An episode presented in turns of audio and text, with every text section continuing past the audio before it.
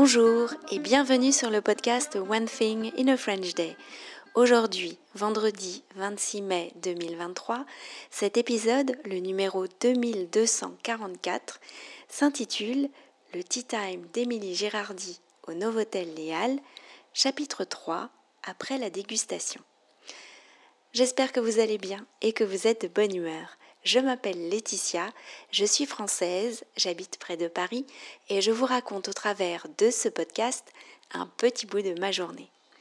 Vous pouvez vous abonner pour recevoir le texte du podcast, le transcript, sur onethinginafrenchday.com. Le Tea Time d'Émilie Gérardi, chapitre 3, après la dégustation. Alors voilà, ça y est, on a terminé euh, de déguster euh, le Tea Time d'Émilie Girardi au Novotel Léal. Je suis avec Pauline pour qu'on vous raconte un peu toutes les deux euh, ce qu'on a pensé de ce moment. moi j'ai beaucoup aimé. Et toi Pauline? Ouais, j'ai beaucoup aimé. J'étais très en attente par rapport à l'énoncé et ben, j'ai pas été déçue. Hein. C'était un vrai voyage, une vraie fraîcheur et très gourmand. C'était très plein de, douceur, euh, acidulé, euh, plein de surprises. Et moi, j'ai découvert plein de nouveaux goûts, mais qui m'ont plu.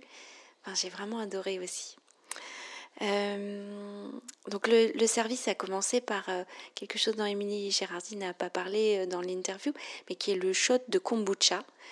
Euh, on était un peu surprises toutes les deux, hein Pauline? C'est assez étonnant justement pour commencer le tea time.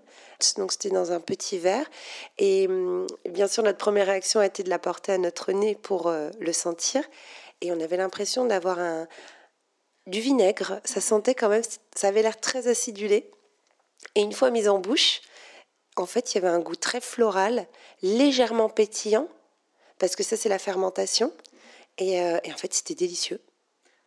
Et là, c'était du kombucha, euh, donc c'est du thé fermenté. Là, c'était à base de, verveine, donc c'est vrai qu'on retrouvait ce petit goût euh, de la verveine. Euh, on va pas refaire tout le déroulé euh, du Tea Time qui est franchement fantastique, comme tu as dit, un vrai voyage.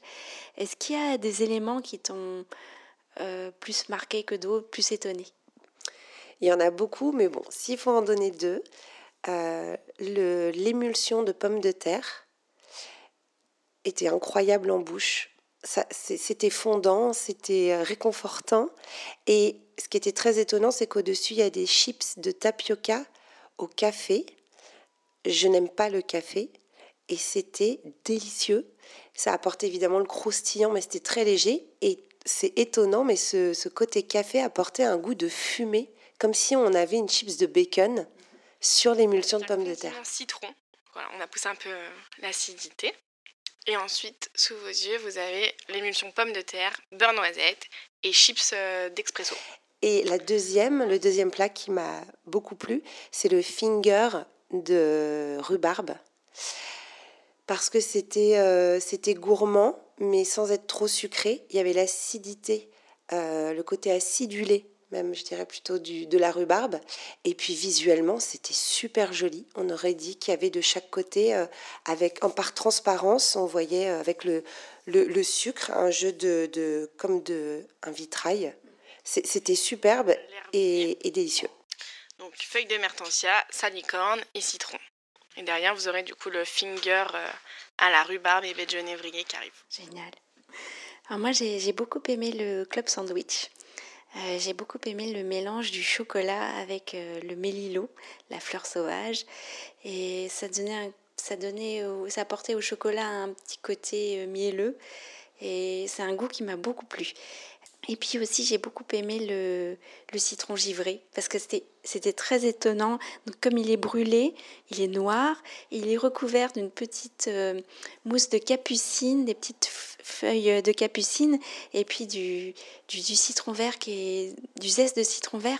Et c'est vrai, quand on le porte au nez, tout de suite, c'est, enfin, on est dans le citron.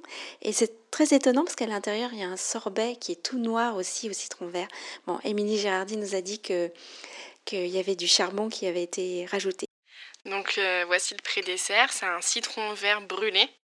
À l'intérieur, vous retrouvez du coup un sorbet citron vert euh, brûlé. Dessus, vous avez un peu de zeste de citron vert et de la capucine. Et hum, donc, Émilie Gérardi venait nous présenter chaque nouvel élément du tea time, qu'il soit salé ou sucré.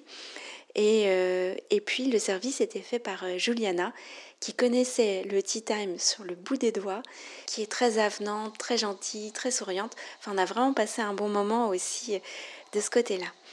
Euh, moi, si je devais dire quand même une troisième chose, la, ouais, la vanille soufflée, c'est vraiment extraordinaire. En fait, vous avez notre version de la crème brûlée. Donc, c'est une émulsion vanille. C'est accompagné aussi d'un praliné vanille, une tuile de sucre sur le dessus caramélisé. Et vous avez juste ici la vanille soufflée qui est garnie de praliné vanille et qu'on vous conseille du coup de manger comme une mouillette.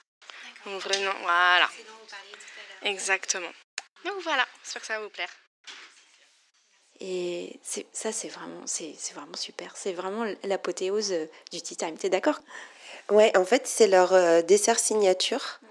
Et, et c'est vrai qu'on on la reconnaît, cette gousse de vanille, mais pas une seconde. On pense qu'on va réellement croquer une gousse de vanille. Et quand on la croque, donc effectivement, tu l'as dit, ça a été, elle est soufflée. Donc c'est d'une légèreté et ça croustille du coup. Euh, c'est très étonnant. Et, donc, effectivement, on trempe comme une mouillette. Et moi, j'avais jamais, euh, jamais vu ni goûté ce, ce, genre de procédé, quoi. Ouais, c'est vraiment, enfin, comme on vous l'a dit, c'est un voyage. Alors, euh, je voulais vous donner quelques informations pratiques à propos du Tea Time. Euh, nous, donc, nous avons goûté la version complète, donc la version floraison, qui est à 42 euros. Vous avez la version pollinisation qui est à 16, germination à 29. Le Tea Time est, a lieu euh, du vendredi au dimanche de 15h à 18h et c'est mieux de réserver. Donc vous pouvez réserver sur le, le, site euh, du jardin privé, donc qui est le nom du restaurant euh, du Novotel Léal. Si vous n'avez pas la chance de pouvoir réserver ou si vous n'avez pas le temps de de vous arrêter euh, lors de votre passage à Paris pour prendre le tea time entre 15h et 18h, soit un vendredi, un samedi ou un dimanche. Il y a aussi le, click and collect. Alors c'est pas le tea time que vous pourrez emporter, mais Émilie Gérardi propose euh, des gâteaux de voyage et quelque chose moi qui me fait très très envie, c'est le, le cookie géant à partager. Voilà. Euh, d'ailleurs, un grand merci encore à Émilie Gérardi de nous avoir si bien reçus, à son équipe aussi. On a rencontré euh, Kevin qui travaille avec elle, puis Juliana dont j'ai parlé, et puis aussi Maude du service communication qui avait tout organisé pour que notre dégustation se passe dans les meilleures conditions et l'enregistrement du podcast également. Ainsi se termine notre, notre série d'épisodes autour du, de, de ce tea time au jardin privé, au Novotel Léal. N'hésitez pas à aller le déguster. À bientôt, Pauline. À bientôt. One Thing in a French Day, c'est fini pour aujourd'hui. Je vous souhaite à tous de passer un très bon week-end et je vous retrouve lundi un nouvel épisode du podcast. Je sais que vos papilles ont été mises à rude épreuve cette semaine. Nous serons donc plus sages la semaine prochaine, promis. À très bientôt. Au revoir.